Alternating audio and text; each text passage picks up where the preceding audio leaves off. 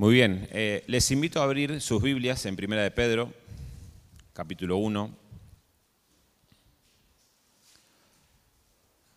versículo 3 en adelante. Yo voy a leer la, la- la nueva versión de las Américas. Quizás tengan alguna diferencia. Y dice, bendito sea el Dios y Padre de nuestro Señor Jesucristo, quien según su gran misericordia nos ha hecho nacer de nuevo a una esperanza viva mediante la resurrección de Jesucristo de entre los muertos, para obtener una herencia incorruptible, inmaculada y que no se marchitará, reservada en los cielos para ustedes. Mediante la fe, ustedes son protegidos por el poder de Dios, para la salvación que está preparada para ser revelada en el último tiempo, en lo cual ustedes se regocijan grandemente, aunque ahora, por un poco de tiempo, si es necesario, sean afligidos con diversas pruebas, para que la prueba de la fe de ustedes, más preciosa que el oro que perece, aunque probado por fuego, sea hallada que resulta en alabanza, gloria y honor en la revelación de Jesucristo, a quien sin haber visto, ustedes lo aman, y a quien ahora no ven, pero creen en Él y se regocijan grandemente con gozo inefable y lleno de gloria, obteniendo como resultado de su fe la salvación de sus almas. ¿Mm? Hasta aquí la, la lectura de la palabra de Dios en esta, en esta tarde. Y vamos a introducirnos en la clase número 9. ¿sí? La clase número 9 tiene como título El sufrimiento como testimonio. ¿sí? Vimos en las clases anteriores cómo poder abordar el sufrimiento, cómo poder ayudarnos en el sufrimiento, cómo poder manejarnos y cómo eh, la palabra de Dios nos prepara para no ser sorprendidos en el sufrimiento.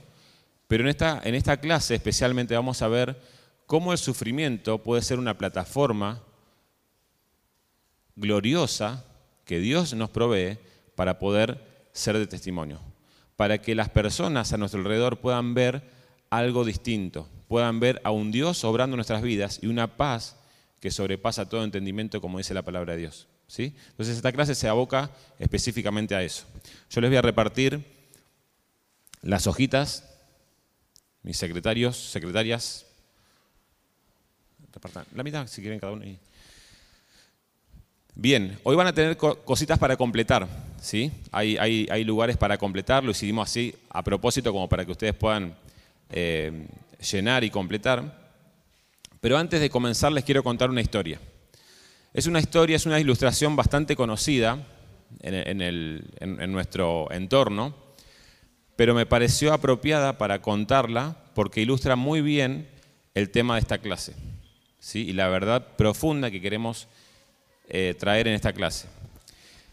Dice la historia que cuenta de un niño que con esfuerzo y persistencia construyó un barquito velero de madera muy liviana. Lo lijó, lo pintó y le acopló una pequeña vela. El juguete, además de funcionar, resultó ser muy atractivo, muy lindo. Cuando el muchachito lo llevaba al agua, la brisa lo empujaba de forma suave, asemejándose a un barco de verdad.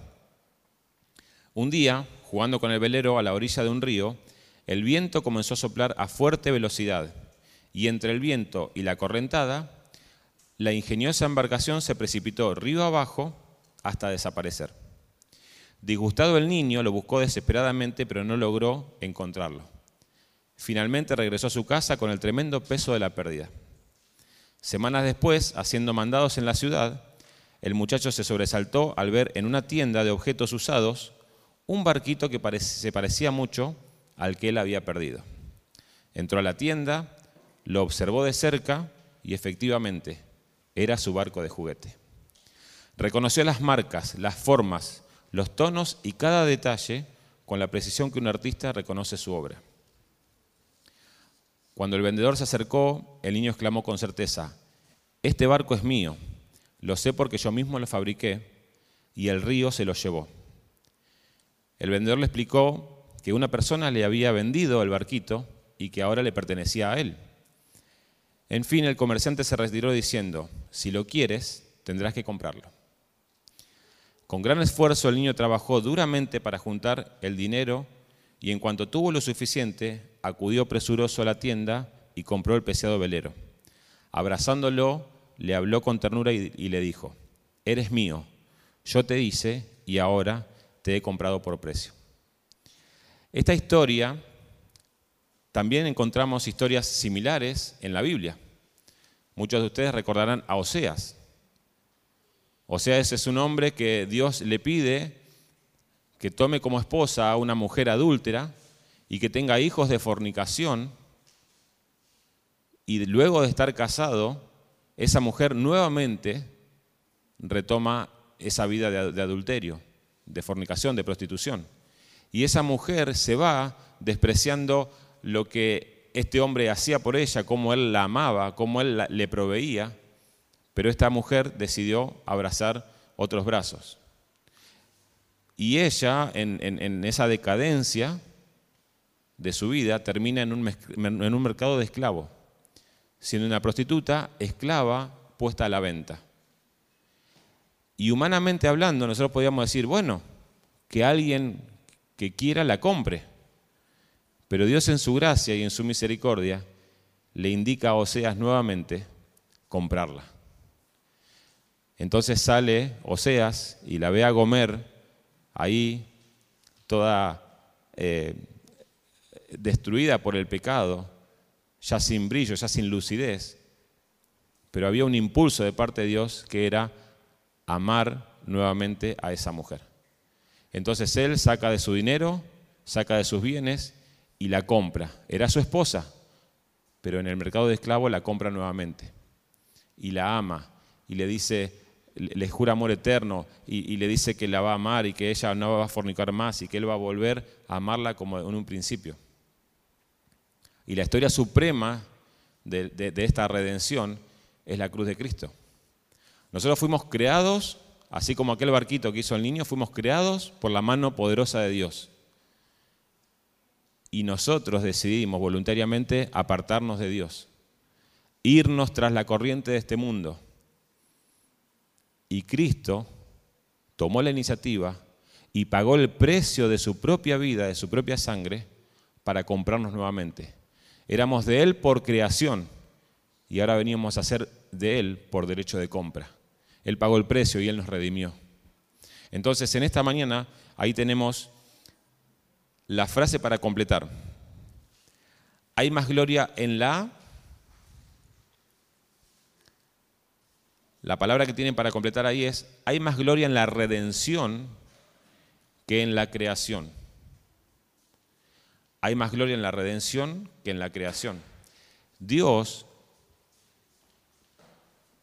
se satisface en obrar de esa manera nosotros, en llevarnos a amarnos no solamente por creación, sino también por redención.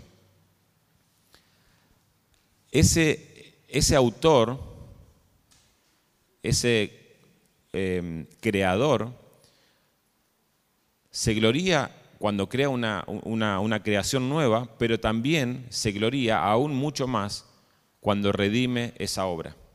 Y es la historia de nosotros, es la historia de nuestras vidas. Pero vemos ejemplos en la Biblia, y ahí ustedes tienen algunos anotados. La esclavitud de José. ¿Sí? Muchos conocemos la historia. Si nosotros vemos con ojos humanos la primera etapa de la vida de José, decimos, no, no hay sentido, no tiene sentido. No tiene sentido. La familia que Dios escogió y el, y el hombre que Dios escogió para llevar, digamos así, la línea mesiánica, es odiado por sus hermanos, es tirado en una, en una cisterna, es vendido a mercaderes egipcios. O sea, no hay, no hay, no hay sentido, no tiene sentido el obrar de Dios. Pero cuando vamos a la historia y vemos a José ya como siendo el segundo de Faraón en Egipto y administrando todos los recursos y todos los bienes, y que había gran hambruna en la familia de José, ahí vemos la conexión, ¿no? Dios utilizó todo lo que había pasado José, de terminar en la cárcel, de ser acusado injustamente, lo estaba utilizando para preservar a la familia que Dios había elegido. Pero en el primer momento no tenemos nosotros em, idea de lo que Dios está haciendo.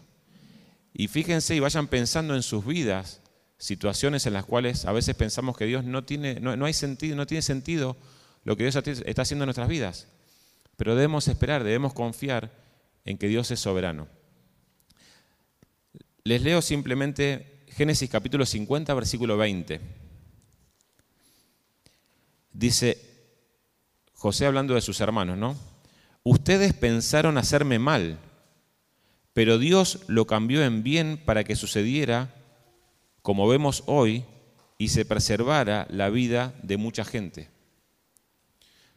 Ustedes pensaron mal de mí, los hermanos de José pensaron mal.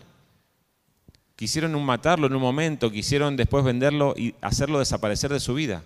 Pero Dios estaba utilizando esa situación particular para hacer salvo, para salvar, digamos, y proteger a mucha gente, a muchas personas. También vemos Israel ante la vía sin salida del Mar Rojo. Dios los había sacado con mano poderosa desde Egipto.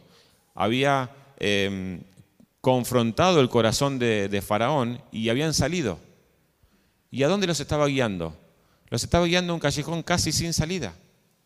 El mar rojo por delante, los paredones de tremendas montañas a los costados y atrás el ejército egipcio. Y Dios los lleva a una situación en la cual si vos no ves la mano poderosa y milagrosa de parte de Dios, vos decís, no hay salida. No hay salida. Y Dios los lleva en esa encrucijada y ellos están ahí y el pueblo empieza a inquietarse, empiezan a reclamarle eh, a Moisés, porque no ven la salida, porque delante está el mar, detrás viene el, el ejército y a los costados paredones, no tenían escapatoria. Y Dios los lleva a ese camino sin salida. ¿Para qué? para que ellos vean la poderosa mano de Dios, para que ellos vean el milagro delante de ellos y puedan entender de que no fue ni por sus obras ni por su pericia que escaparon de Egipto, sino que por la mano poderosa de Dios. No tenían la fortaleza para enfrentar el, ejército, no tenían la capacidad de trepar las montañas y no tenían tampoco la capacidad de poder cruzar el mar si Dios no intervenía milagrosamente ahí. Entonces vemos también la redención de Noemí, la victoria de Ezequías, la liberación de Sadrach, Mesach y Abednego, y por último, y la más gloriosa muestra del amor y del milagro de Dios, es Cristo muriendo en la cruz y resucitando al tercer día. Entonces, vamos a ver en Filipenses capítulo 2, versículo 14 al 16, dice, haced todo sin murmuraciones y contiendas para que seáis irreprensibles y sencillos, hijos de Dios sin mancha en medio de una generación maligna y perversa, en medio de la cual resplandecéis como luminares en el mundo, asidos de la palabra de vida, para que en el día de Cristo yo pueda gloriarme de que no he corrido en vano, ni en vano he trabajado. En medio del sufrimiento debemos conducirnos de una manera que evidencie que solamente es Dios quien nos sostiene, porque a través del sufrimiento somos santificados. Esto reflejará lo que realmente es el Evangelio, es el poder de Dios para salvación, para santificación y también para preservación. Cuando nosotros estamos en medio de una situación adversa, podemos ser de testimonio para salvación a las personas que no conocen a Cristo, también para santificación del medio de su pueblo, que se perfecciona y se santifica a través del sufrimiento, pero también acerca, un testimonio acerca de la preservación, de cómo Dios protege a su pueblo, de cómo Dios permite de que personas sean cuidadas con el propósito sublime de hacer su obra. La familia de José tenía un plan en la historia redentora y por eso Dios los preserva y por eso Dios los cuida. Y Noemí tenía un plan en el camino redentor de la obra de Dios y por eso preserva su vida. Por eso en medio de una aflicción tan grande como haber perdido a su hijo, a su esposo, ella ve la mano poderosa de Dios preservando su vida, redimiendo a Ruth. Entonces, mi objetivo como cristiano no es simplemente sobrevivir en el sufrimiento. Mi objetivo como cristiano no es simplemente sobrevivir en el sufrimiento. Las ocho clases anteriores no han sido simplemente darte herramientas para que el sufrimiento sea más llevadero. Nuestro objetivo no era capacitarlos para que ustedes puedan sufrir de una manera más leve, de que puedan sobrellevar el sufrimiento, sino que es transitar el sufrimiento de tal manera que apunte a la excelencia y exaltación de ese mismo Dios que me está conduciendo en medio del sufrimiento. ¿Sí? Poder entender el sufrimiento y poder darle gloria y honra a aquel que entendemos que es soberano y permite de que nosotros pasemos por el sufrimiento. Es ese niño que ama el gusto amargo de la medicina, no porque sea rico, sino porque sabe que le hace bien. Es aquella persona que gusta de la medicina, no porque le cambió el paladar, no porque la medicina tenga gusto rico, sino porque él pone en primer lugar que esa medicina le va a hacer bien. El gusto de la medicina está en la esperanza de lo que esa medicina va a producir. Entonces, comprender el principio bíblico del sufrimiento no es cambiarle el gusto al sufrimiento, sino es poder poner los ojos en la esperanza de lo que el sufrimiento va a producir en nuestra vida y en nuestra fe. Entonces, hoy vamos a dedicarnos a responder dos preguntas principales. La primera es, ¿cómo proclama el sufrimiento? ¿Cómo podemos proclamar en el medio del sufrimiento el Evangelio? ¿Cómo podemos hacer? Estamos en medio del sufrimiento, estamos en medio de la aflicción. ¿Cómo hacemos para proclamar ese Evangelio? Y vamos a ver allí tres, eh, perdón, cuatro verdades que ustedes las tienen ahí. Yo los voy siguiendo con el apunte que tengo yo. Primero, al cambiar nuestras circunstancias, al cambiar nuestras circunstancias.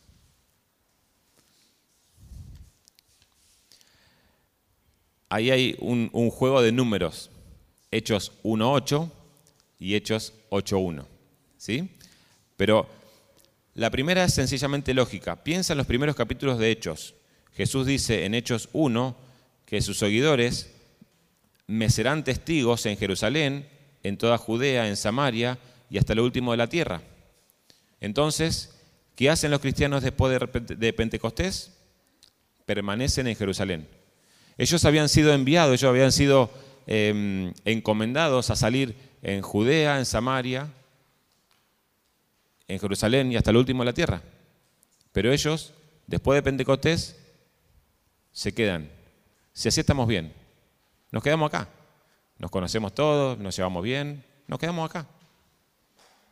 Entonces Dios envía Hechos 8.1. Luego de la, de la lapidación de Esteban, cuando Esteban es apedreado, en aquel día, dice, hubo gran persecución contra la iglesia que estaba en Jerusalén y todos fueron esparcidos por la tierra de Judea y de Samaria, salvo los apóstoles. El sufrimiento cambia nuestras circunstancias. Si no queremos salir, si no queremos hacer la, voluntad de Dios porque nos sentimos cómodos, porque nos sentimos bien, Dios se va a encargar de ponernos en el lugar que debemos estar a donde Jesús les había ordenado ir, ahí debían estar. Algunas veces Dios usa el sufrimiento para conducir a sus mensajeros a nuevos lugares más allá de lo que es conocido. Y con ellos va el Evangelio. Esa es la primera forma en que el sufrimiento proclama el Evangelio. Cambiar nuestras circunstancias, afectar nuestras circunstancias. Entonces podemos proclamar el Evangelio. La segunda es al hacer a otros más valientes. Filipenses 1.14 dice, y la mayoría de los hermanos, cobrando ánimo en el Señor con mis prisiones, se atreven mucho más a hablar la palabra sin temor. Por causa de los sufrimientos de Pablo, otros hablaban con más valentía y sin temor. Cuando vemos el ejemplo de alguien que sufre, pero que se esfuerza por dar a conocer la fidelidad de Dios, eso puede tener un profundo efecto en aquellos de nosotros que no estamos sufriendo. Nos anima a compartir el Evangelio. Si vemos a una persona sufriendo y a, pesar de eso está compartiendo el Evangelio, primeramente yo me quedo sin excusas. Y segundo, eso es una inyección de ánimo. Una inyección de ánimo. Veíamos una persona eh, recientemente, eh, hace un tiempo atrás, en medio del sufrimiento proclamando el Evangelio. Una persona que era de, Villa del Parque. En medio del sufrimiento, él estaba proclamando el Evangelio. Y tenía una, una claridad en cuanto al sufrimiento, en cuanto a la soberanía de Dios, que nos redarguía de pecado a nosotros. Porque en medio del sufrimiento él veía claramente el obrar de Dios, la soberanía de Dios y cómo nosotros podíamos ser mensajeros de ese evangelio en medio del sufrimiento. Nos animaba, nos impulsaba a nosotros proclamar el evangelio. Y ese audio y ese video están dando vuelta por todos eh, los sitios y está haciendo esa obra, está animando a las personas a proclamar el evangelio. Tercero, el sufrimiento muestra la esperanza del evangelio. Piensa en 1 de Pedro 3, 14 y 15. Dice, mas también si alguna cosa padecéis por causa de la justicia, bienaventurados sois. Por tanto, no os amedrentéis por temor de ellos, ni os contubéis, sino santificad a Dios el Señor en vuestros corazones. Pedro supone que una vida de sufrimiento, bien vivida, una vida que luce distinta al mundo, porque no teme las cosas que el mundo teme, es una vida provocativa. Quienes estén a tu alrededor en medio del sufrimiento serán tu auditorio, de una predicación vivida y hablada. Cuando estés en medio de una situación adversa, los que estén alrededor tuyo, aquellos que sepan cómo estás transitando ese sufrimiento, ese va a ser tu auditorio.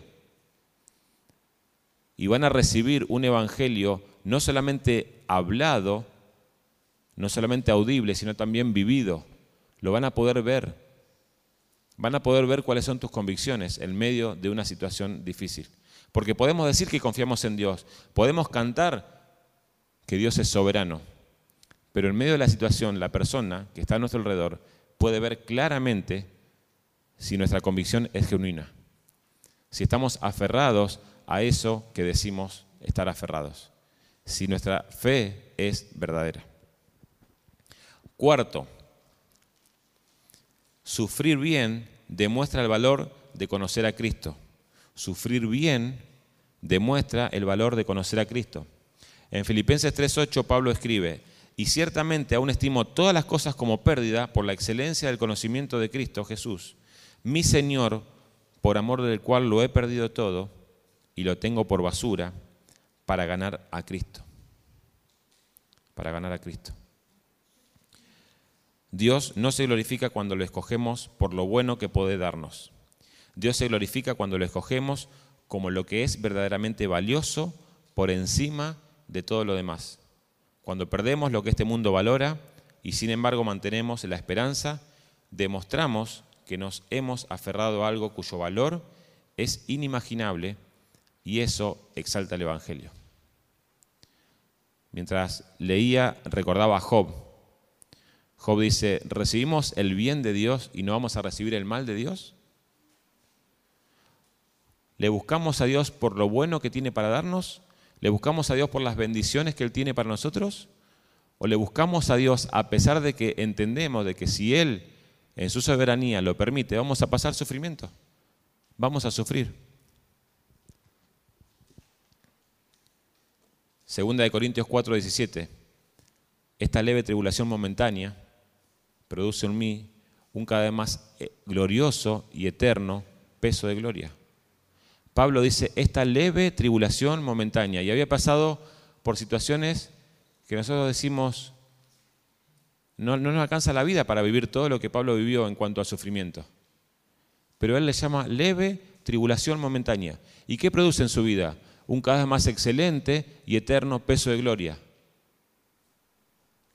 La gloria y la esperanza de que él tenía de ver a Cristo iba creciendo en medio del sufrimiento que él estaba viviendo.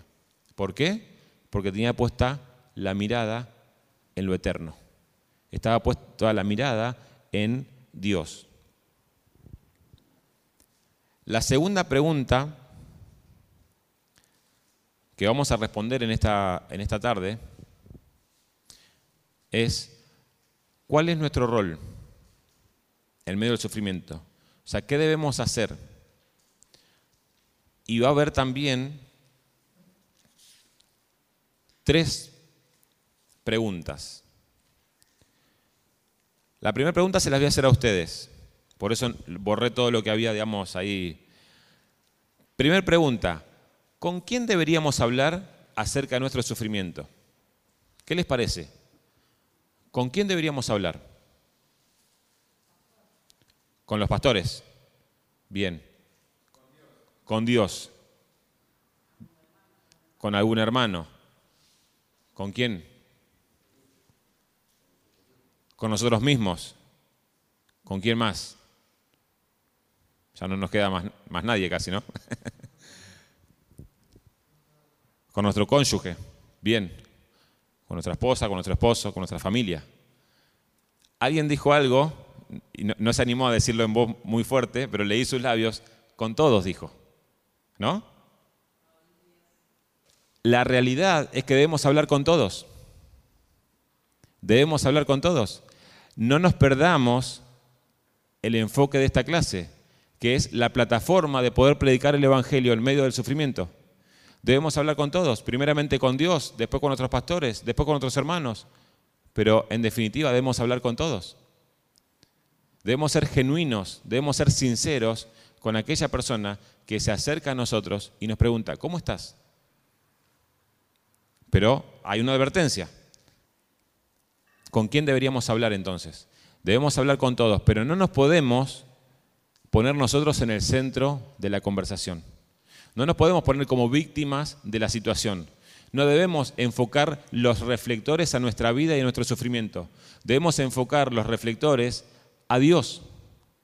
Y yo estoy en esta situación, pero Dios me sostiene. Yo soy frágil, yo soy débil, pero Dios me sostiene.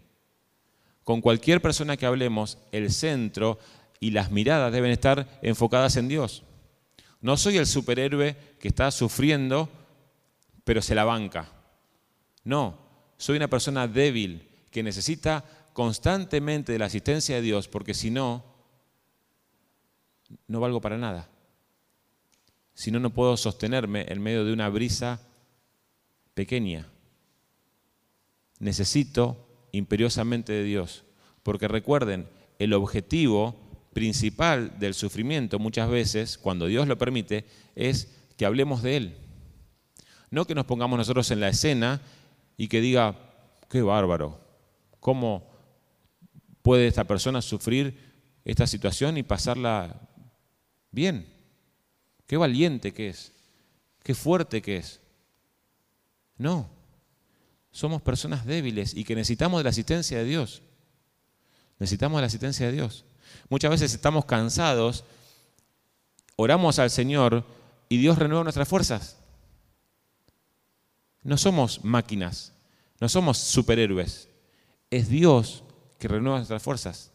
Es Dios que nos da ánimo para seguir proclamando su palabra. Entonces, en medio de una situación, hablemos con todos.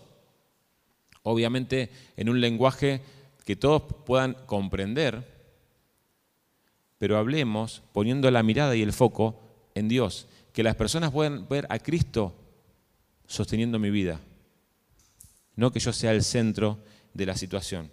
Segundo, ¿de qué deberíamos hablar? ¿De qué deberíamos hablar?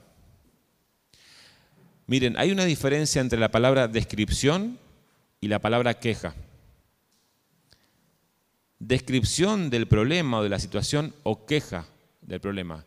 Y la única diferencia que se encuentra en esas dos es la motivación del corazón. Cuando yo en medio de una situación de sufrimiento comento qué es lo que me está pasando, tengo que analizar mi corazón, tengo que mirarme a mí mismo y decir, ¿por qué estoy contando lo que estoy contando? ¿Por qué estoy siendo amplio en los detalles que quiero contar? ¿Quiero que la persona realmente entienda por qué estoy padeciendo y que vea a Cristo? ¿O que me vea a mí como víctima de la situación quejándome y renegando contra la soberanía de Dios. Entonces, estemos atentos a la motivación que tenemos al hablar, al dar detalles. Entonces, una descripción a fin de llevar honra a Dios y no a ti mismo. Un espíritu de misericordia por el perdido y no una autoconmiseración. Que lo que te motive a hablar con otros sea que ellos vean a Dios, que ellos vean a Cristo en tu vida, y no que digan, pobrecito, ¿cómo está sufriendo? No seas el centro. Tercero, ¿cómo vivir? ¿Cómo vivir en medio de esa situación? La primera frase en la oración del versículo 13 dice, por causa del Señor, someteos a toda instrucción humana. Estad sujetos a los amos. En capítulo 3 está hablando de 1 Pedro, ¿no?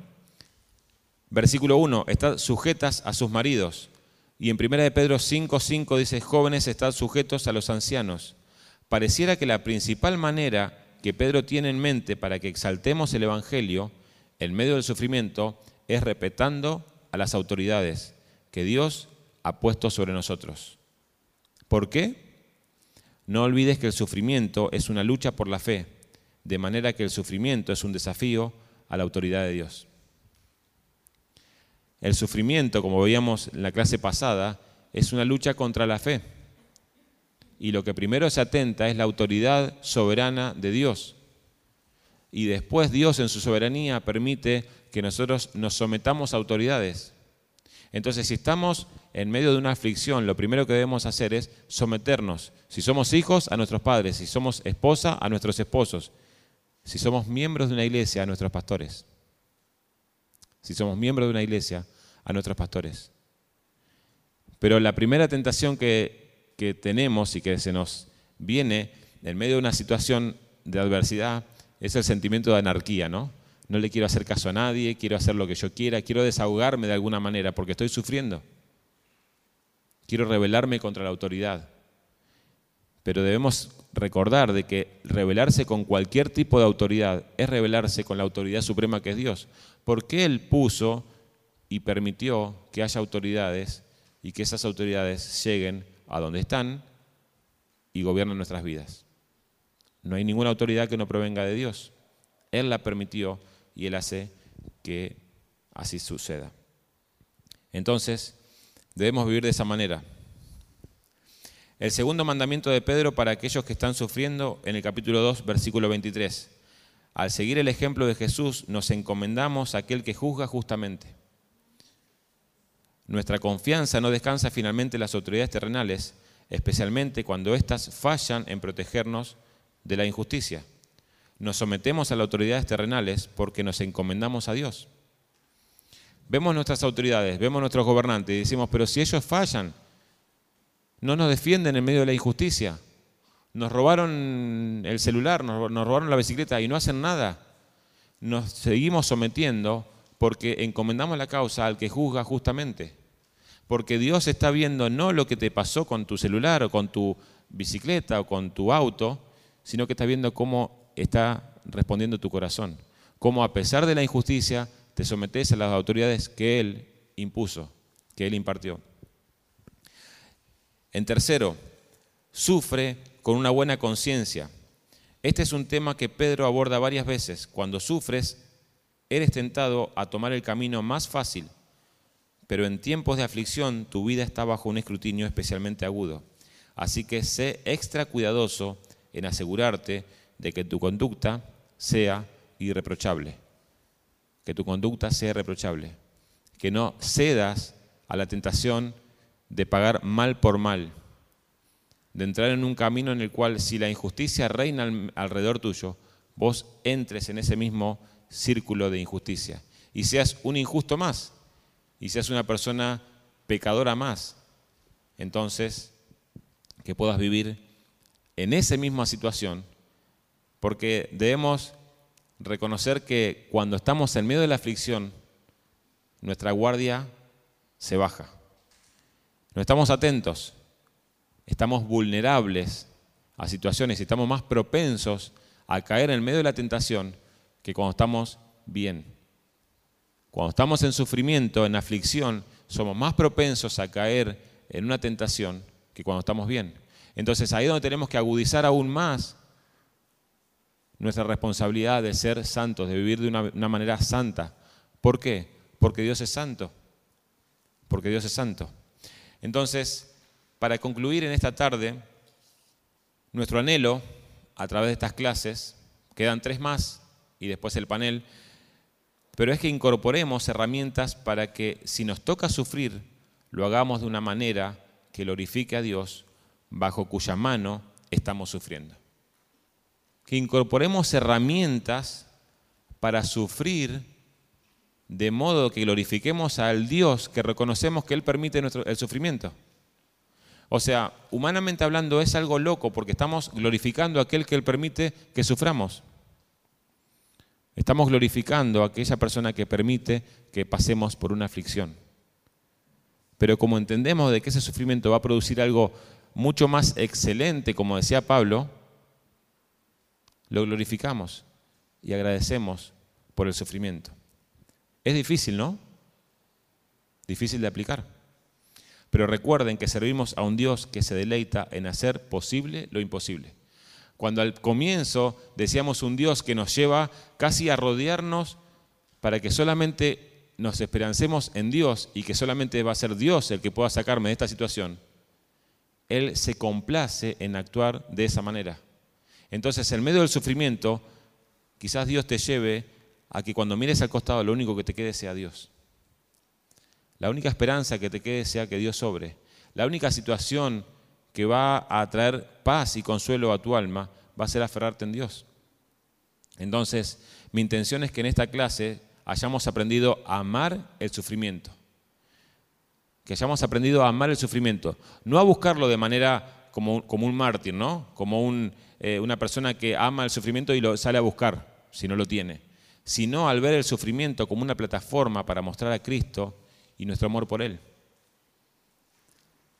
No estamos llamados a salir a buscar el sufrimiento o inventarnos un sufrimiento para parecernos más, más, más fieles, ¿no? Más santos. No, pero cuando el sufrimiento llegue, que podamos estar enfocados en que es una plataforma para mostrar a Cristo y nuestro amor por Él. Y nuestro amor por Él. Que podamos ver el sufrimiento como una plataforma evangelística.